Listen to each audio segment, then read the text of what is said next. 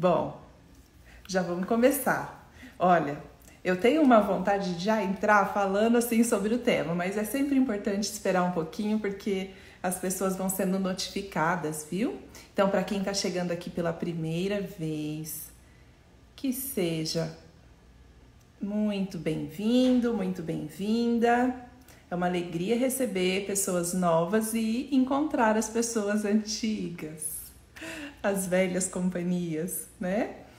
É, eu, então, sou Natúcia, sou professora, terapeuta transpessoal, idealizadora da escola Viver Presente e compartilho aqui toda segunda-feira às nove e meia. Já estamos na live 45, essa de hoje.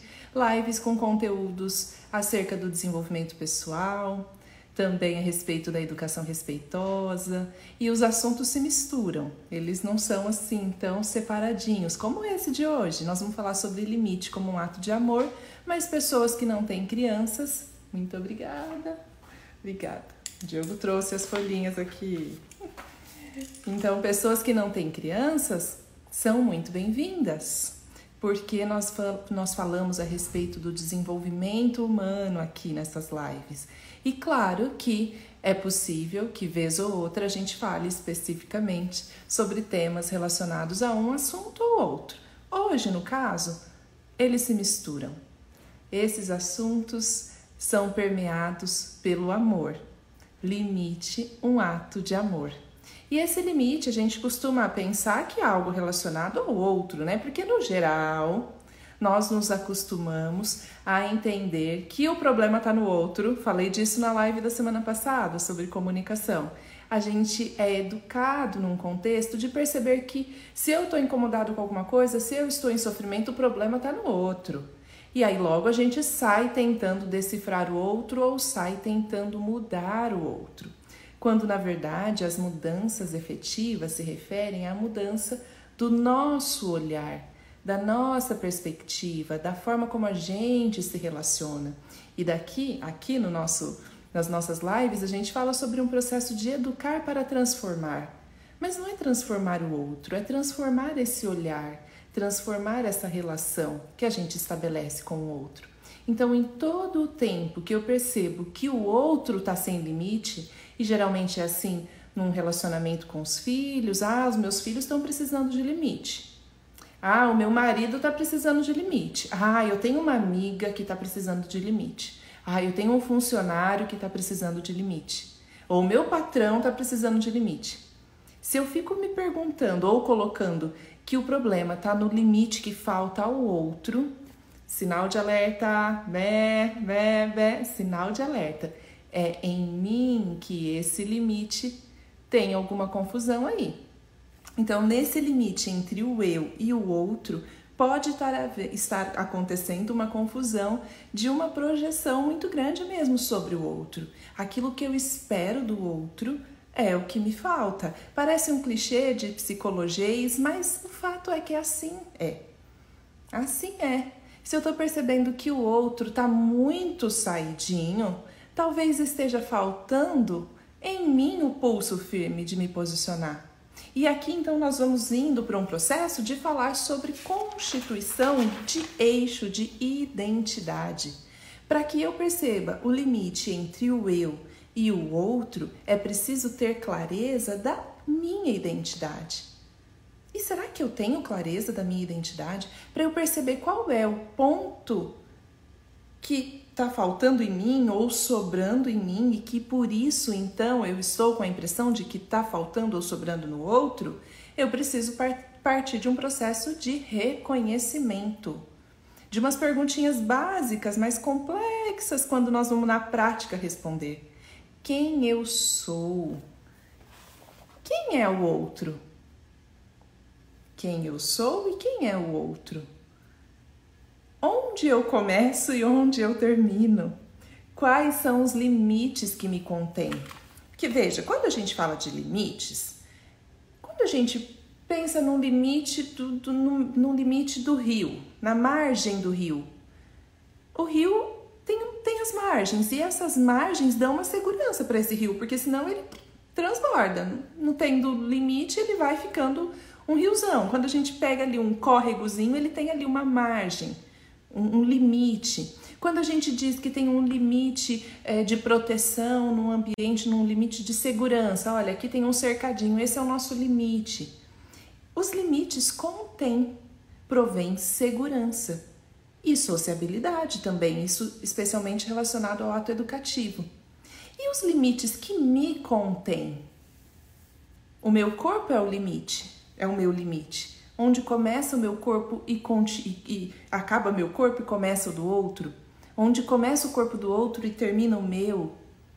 Enfim, parece uma viagem que eu estou dizendo, mas, mas o fato é que muitas vezes nós nos relacionamos com as pessoas de uma maneira tão simbiótica, tão codependente, de, com dependência emocional mesmo, e a gente não percebe isso.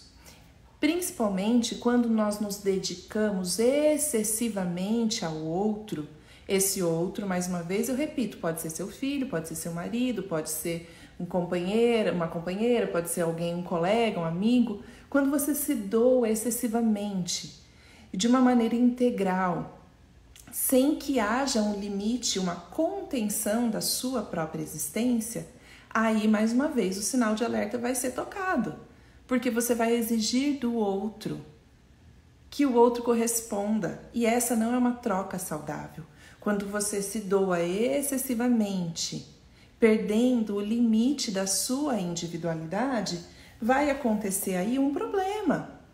E muitas vezes esse processo se refere a uma fuga incessante de si. Eu fujo tanto de mim e para ter uma justificativa bem boa para fugir de mim, eu passo a cuidar do outro me dedico ao outro excessivamente, exclusivamente, dou minha vida em função da vida do outro.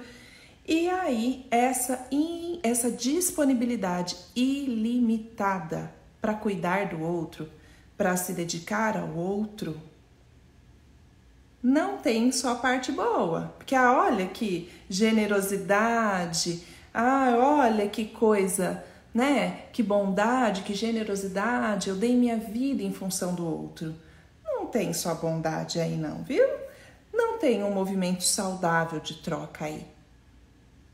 Esse movimento é altamente controlador. Você controla o outro, ainda que de maneira amável. Ainda, ao mesmo tempo em que você controla, você deseja ser reconhecido, valorizado, é, né, agradado, ser aprovado, amado, porque eu sou tão bom para o outro, tão bom, me dou tanto, tanto, tanto. Mas esse, essa doação ilimitada é castradora, controladora e, como eu disse, ao mesmo tempo em que se parece amável, em que você está ali né, sendo reconhecido pela sua bondade. Então há um cuidado de reconhecimento aí de para quê? A pergunta que se faz é para que essa doação ilimitada para o outro?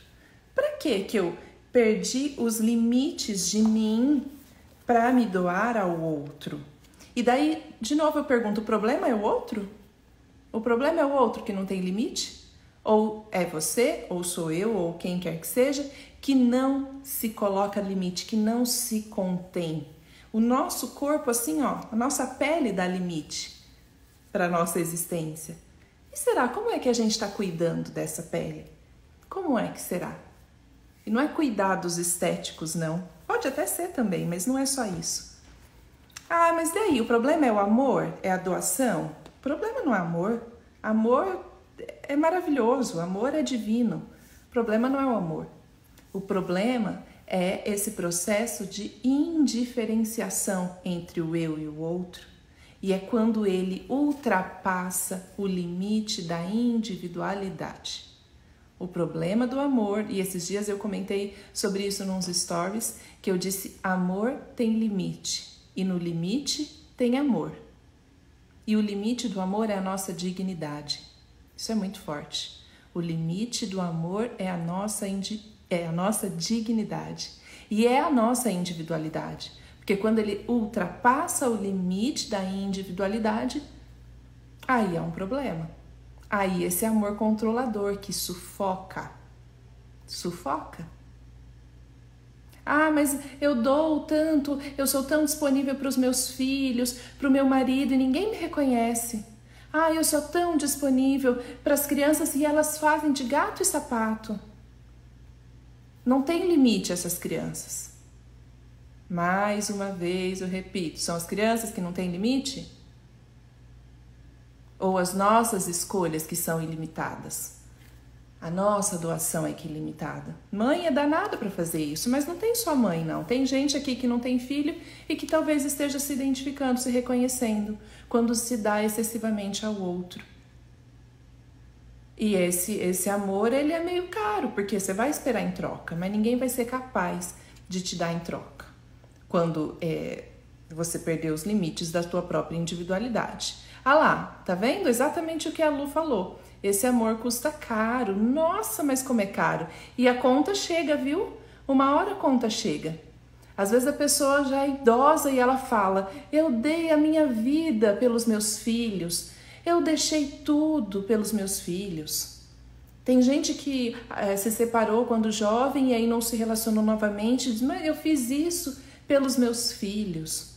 Eu não reconstruí minha vida pelos meus filhos. É, mas como pesa pesa demais. É, eu estava aqui vendo um outro comentário da Luana. A Lu é psicóloga. Aqui ela estava dizendo, se não é simbiose, naquele momento em que eu estava dizendo ali sobre essa indiferenciação, né, de, de do eu e do outro. E a Lu está dizendo, complementando aqui, que a mãe é raiz, justamente. Então vamos falar desse amor aí, que nasce no seio familiar, ali, na nossa relação com a nossa mãe, né? Da mãe com o bebê. Ali nasce esse amor profundo que nós sentimos, que é pele a pele, que é de troca. E a gente sente-se amado quando é cuidado, quando é contornado, quando nós recebemos limite, limite que, que provê segurança afetiva, limite pelo corpo, cuidado corporal. E aí a gente vai crescendo, nós vamos nos desenvolvendo no ambiente familiar, e ali o ambiente familiar, ele deve ser esse que provê o amor, os limites, os exemplos, os valores, os princípios, a construção moral, ética, através dos exemplos dos familiares. Nós devemos fazer isso com os nossos filhos. Então, esse é um ambiente familiar, ok, funcional, né? Ali existe amor, existe limite, existe cuidado, existe carinho, existe é, um, frustrações na, na, necessárias para que se construa esse, construam esses limites do eu e do outro. Existe então essa percepção de que o meu pai e a minha mãe também são seres desejantes, também têm necessidades, não são somente as minhas necessidades que valem. E aí eu vou pelo mundo podendo suportar a relação com o outro porque se eu não recebo esses limites em casa, eu também não suporto receber limites fora. Certo? Então, nós estamos falando aqui de um ambiente funcional, um ambiente familiar que vai ok. Agora, ele pode ser disfuncional também, por excesso de amor ou por falta dele. São dois momentos aí que podem acontecer. Excesso de amor, sabe aquela figura que se disponibilizou excessivamente, que não provê os limites, que se dava, se dava, se dava o tempo todo, que não promovia as frustrações. Essa pessoa vai crescendo fora da realidade, porque a realidade é, é limitante. A realidade nos traz contingências, né? mas se no ambiente familiar não há contingências, não há nenhuma lacuna, só doação ilimitada, esse amor então está em excesso. E aí essa pessoa cresce também achando que vai encontrar em excesso pelo mundo, mas não encontra. E isso causa insegurança. Então essa falta de liberdade, porque tem tá, tá muito sufocada a relação de muita doação, não tem lacuna, não tem vazio, não tem oxigênio, é só doação, doação, doação. Então chega em algum momento que essa pessoa cresce e se sente completamente insegura. Agora, o contrário também às vezes acontece, que também é um caso de uma família disfuncional, quando essa pessoa tem falta de amor.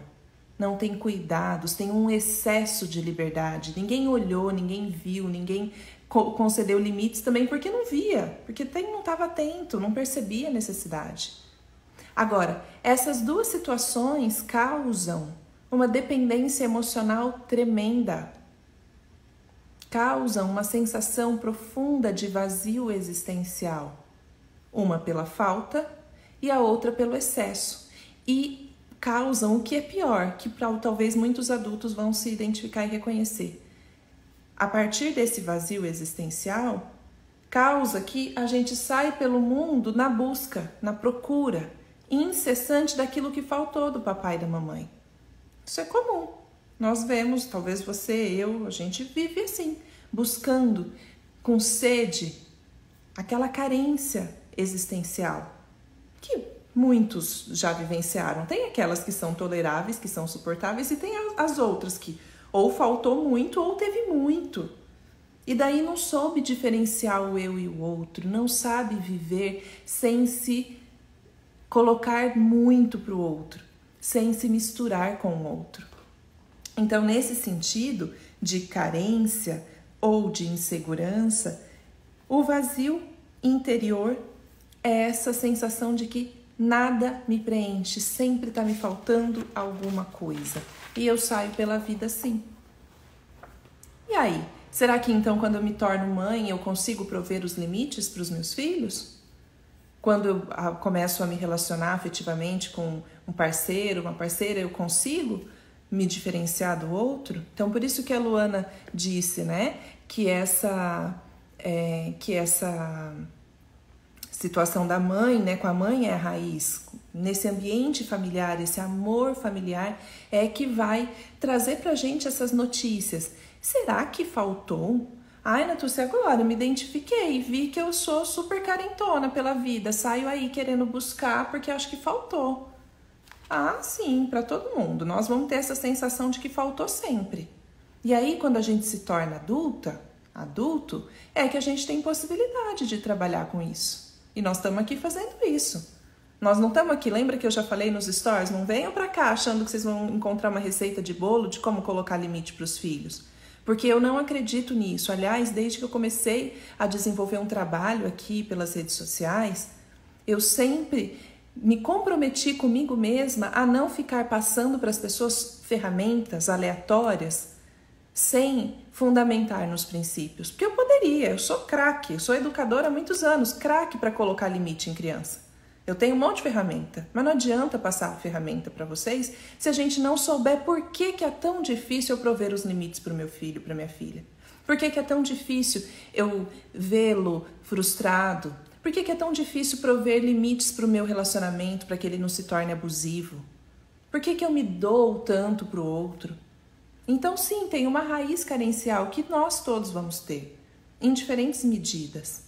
Ou porque te faltou, ou porque você teve de sobra e você não soube conseguir conciliar tudo aquilo que você recebeu com a realidade. Era muito mais do que você podia receber. Você teve muito mais poder do que podia ter com esse amor solto, deliberado, completamente indiferenciado. A gente passa a desvalorizar o excesso. Não é assim? Com tudo que tem de mais, desvaloriza. Assim também é com o amor.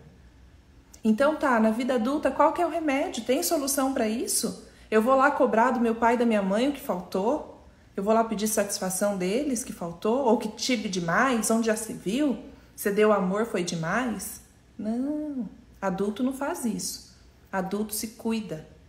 Adulto se dedica ao autoconhecimento. E esses são os remédios autoconhecimento para perceber qual é a raiz profunda da minha carência. Autocuidado quando eu percebo. Amor próprio. Então, o limite é um ato de amor consigo mesmo em primeiro lugar. É eu voltar a me conter, voltar para essa casa aqui que é meu corpo e me reconhecer de novo. É preencher aquilo que eu considero que tenha faltado com autocuidado com uma dedicação profunda, com uma autorresponsabilidade, com a construção do eixo de identidade, do falar eu sinto, eu preciso, eu quero, eu vou, eu faço. Então, esse eixo de identidade forte do eu, fortalecido, esse eixo de identidade, se você tem filho, se você tem filha, esse é o melhor exemplo que você dá para a constituição do outro. É tá firme sobre a sua necessidade. E o compromisso com o outro. O compromisso com o outro é na permissão do outro existir como ele é. Sem aquele controle, daquela disponibilidade restrita que eu falei ali atrás, que controla ao mesmo tempo em que é amável, ao mesmo tempo em que é valorizado, reconhecido, porque eu dou tanto para o outro. Então, não, o compromisso com o outro é deixar que o outro exista como ele é. E para tudo isso, há que ter coragem. Nós precisamos ter muita coragem para nos tornarmos adultos. Nós podemos continuar pela vida até morrer infantis. Ou a gente pode decidir se tornar adulto e cuidar-se. Cuidar-se, responsabilizar-se pela própria existência. E quando a gente faz isso, a consequência natural é que a gente se relaciona com o outro a partir da nossa inteireza. E daí eu não olho para o outro e falo assim, ah, ele não tem limite. Eu falo, pera lá, onde foi que eu não deixei claro quais são os meus limites? Eu aprendi com uma educadora, que é uma inspiração para mim. Ela diz que quando a gente coloca, protege um filho, por exemplo, de colocar o dedinho na tomada, e a criança está indo lá, colocando o dedinho na tomada, ela vai de novo, ela vai de novo, ela vai de novo, e aí você coloca o limite, aquele limite não é para criança, é para você. É para você porque você está atendendo a sua necessidade como mãe ou como professora, se tiver professora aqui, de proteger aquela criança. Então você precisa saber de si. Porque tem gente que, negligente, se for uma pessoa negligente, ela olha e faz, tanto faz, ah, deixa, não vai ser nada, imagina, um choquinho, não dá nada. Agora, quando você está consciente de que ali há um limite, opa, o limite do meu compromisso com a segurança daquela pessoa.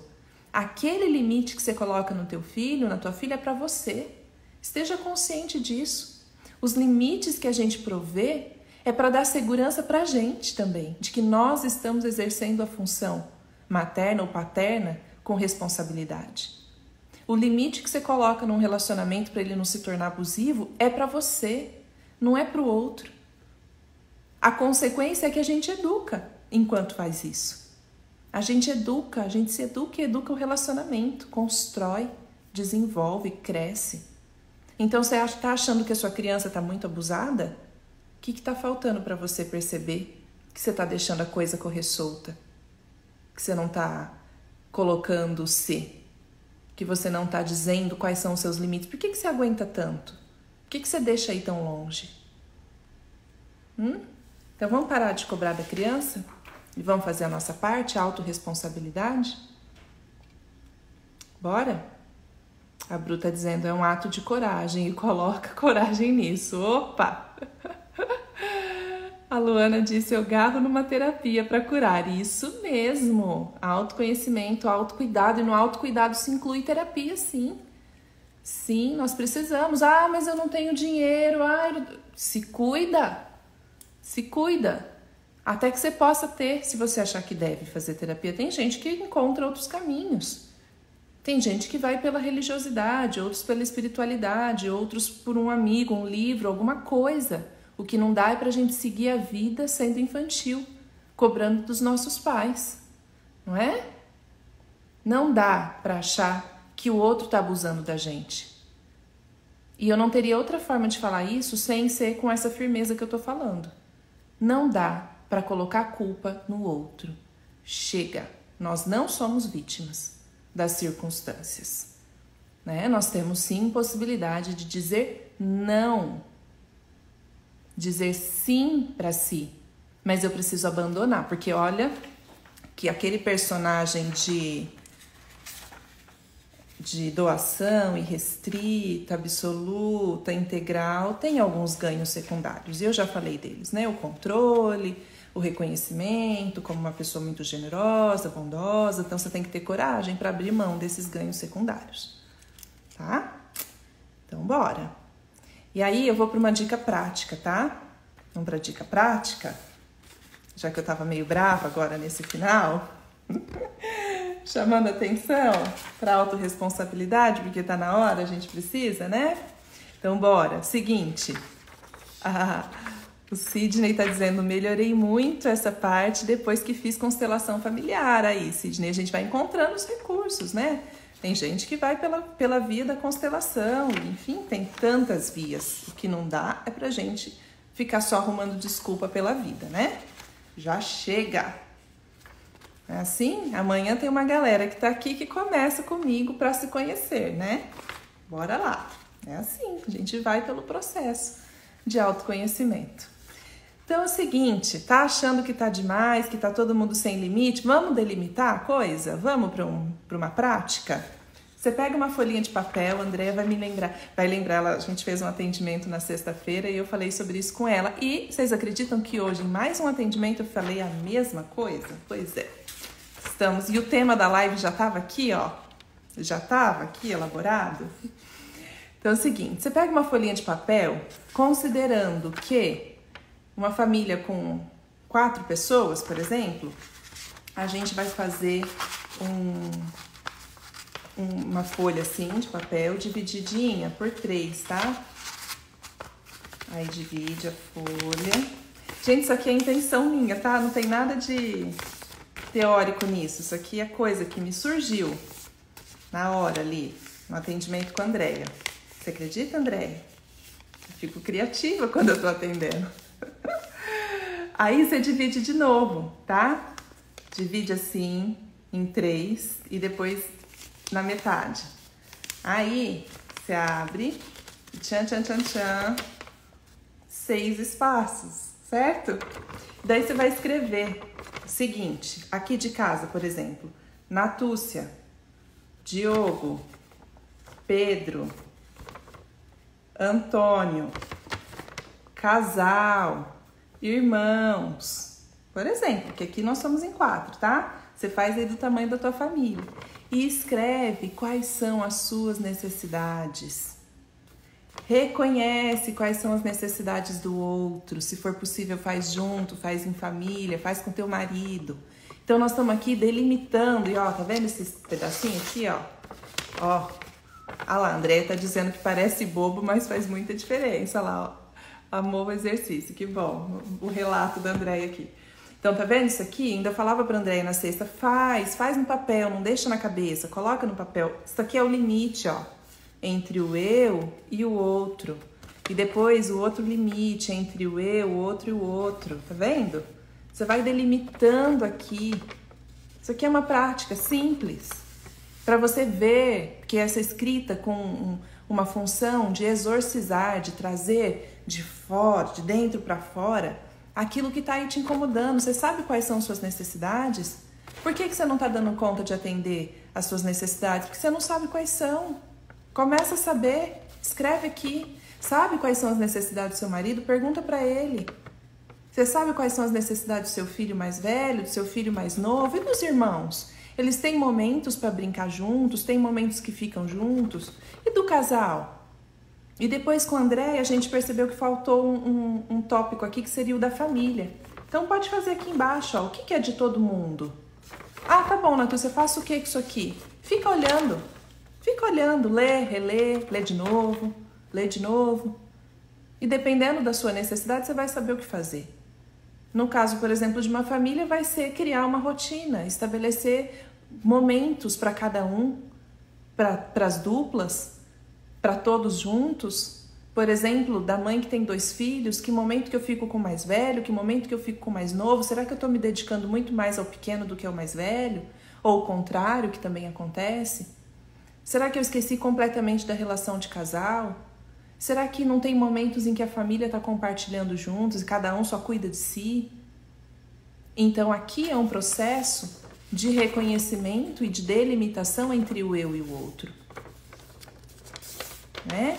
E aí, ah, mas não é disso que eu tô falando, não é disso que eu tô precisando. Tô precisando é colocar limite na criança que tá muito com comportamentos desafiadores. Então comece colocando os limites em você e aí você vai saber que logo logo os comportamentos desafiadores da sua criança amenizam.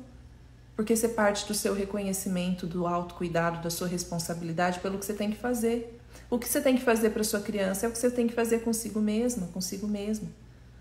E assim vai pelos relacionamentos, e enfim, depende aí das pessoas que estão assistindo, depende da sua necessidade. Tudo depende da sua necessidade e da validação da sua necessidade. E quando a gente é adulto, quem é que valida a nossa necessidade? Vou ficar esperando que meu marido reconheça o que eu preciso? Ai, nossa, ele não tem sensibilidade nenhuma, nem sabe o que eu preciso. E você tem sensibilidade? Ou você segue pela vida insensível consigo mesma, consigo mesmo? Se eu não sei o que eu preciso, como é que eu vou falar para o outro que eu preciso? Não é? Então eu preciso saber, precisa partir daí. E se eu não sei o que, que eu tolero, o que, que eu não tolero? O que, que a minha criança faz que está me incomodando tanto? Ai, tá respondendo, ai, tá jogando coisas. O que, que eu tô tolerando? Por que, que eu não deixei mais claro que isso aqui, aqui em casa não pode? Quais são os valores familiares? O que, que é aquilo que, que eu entendo como importantes para a educação da minha família? Esse é o nosso papel. Agora, se eu ficar o tempo todo preocupada em agradar, o tempo todo preocupada em, em estar presente sem que nenhuma frustração aconteça para minha criança, bom, aí a consequência é clara. Não vai ter limite. Aí não espere que o outro tenha limite. Recado tá dado. Recado dado. Visualizar tudo isso é imprescindível, Andréa está dizendo. Exatamente. Visualizar. Não dá para só ficar na cabeça.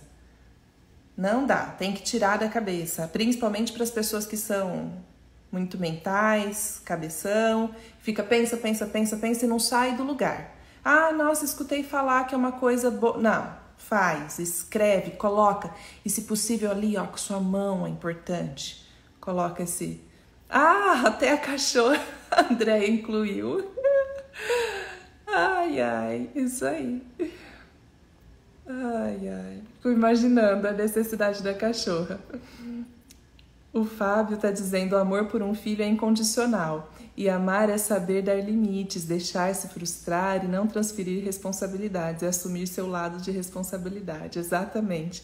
E eu vinha falando antes, Fábio, que esse amor também tem limites, embora ele seja incondicional. Alguns dizem que esse é um mito.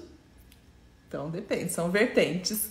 Mas ainda assim, esse amor precisa, né? Precisa ter limite, senão fica indigno, descaracteriza o outro. Andréia, e eu já indiquei a prática para uma amiga. Bora, bora espalhar essa prática aí do papelzinho. ai, ai. Que belo recado a Vivian tá dizendo. Vocês viram que hoje eu tava meio brava. Aproveitando uma energia aqui que tá fluindo em mim. É bom, né? Bom. Nos doamos tanto e nos esquecemos de nós. Pois é tem tanta ingenuidade nesse esquecimento aí não, viu, Glaucia? Tem assim, ah, nossa, não é que me esqueci? É que a gente só cá entre nós, já que nós só temos 35 pessoas aqui, não conta para ninguém, mas às vezes a gente faz, faz a questão de esquecer.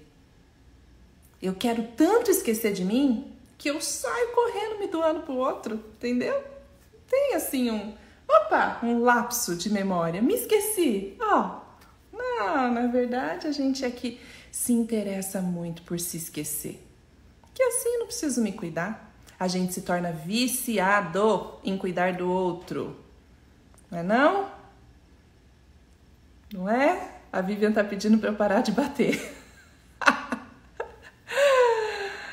ai, ai, coloca no papel rever, rever, rever. Vocês fizeram, me manda uma fotinha, tá? Compartilha lá nos stories de vocês. Vamos criar uma hashtag? A Bru que é boa pra criar hashtag. Bru, você tá aí? Hashtag folhinha das necessidades. O que, que é isso? Se a Bru tiver. ah, igual no caso da Bru. No caso da Bru, ela mora lá com a mãe dela, com o pai dela. Ela não precisa ficar dando conta da vida dos pais dela adultos, viu? Ela tem que fazer por ela. Pedro tá aí? Viu, Pedro? Outro dia o Pedro estava me perguntando, né, em relação às questões lá da família. Então, faça o seu. Então, no caso da Bru, do Pedro e dos solteiros, Stephanie que tá por aqui, quem mais, né? Faz assim, ó. Ó, que delícia, uma folhona.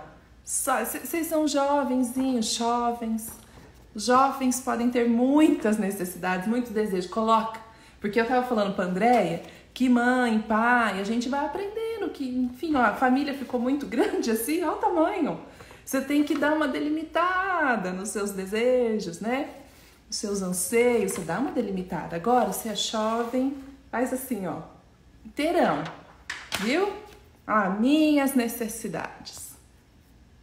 E bate nela. Ah lá, a folha inteira só tu. Ai, que inveja. A Bruna colocando, aprendendo sobreviver.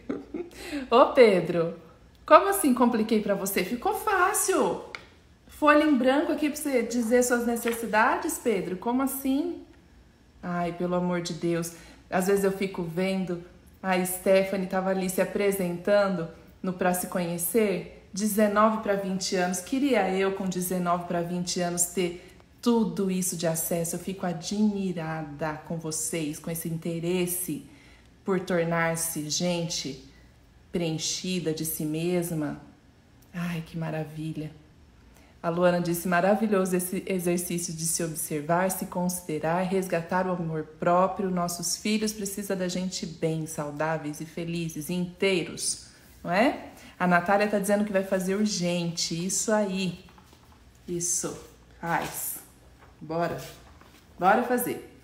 E é isso, né? Então tá. Então por aí. Literalmente cada um no seu quadrado, Bru. Ah, tem outra hashtag, Bru? Cadê? Não vi essa daí, do cada um no seu quadrado.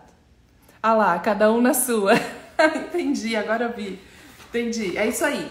É você ocupar seu espaço e deixar que cada um ocupe o seu também, o D, né? E assim vai. Tem um monte, né? Vocês podem usar o que vocês quiserem de hashtag. Limite é amor, reconhecendo a minha necessidade, eu tô falando. Tô falando, não, não para. A criatividade dessa minha amiga não para. Hashtag é com ela mesma. Gente, é isso. Um beijo. Boa semana. Que vocês fiquem bem consigo mesmas e consigo mesmos. Não é ficar bem felizinho, não. É ficar bem dentro, tá bom? Vocês consigam suportar estar dentro. Esse é o caminho. Limites, isso também é uma forma de amar. Isso, assim é. E quem que tá aqui e é do para se conhecer, amanhã a gente se encontra, amanhã a gente tem mais. Bora? Beijo, beijo. Tchauzinho.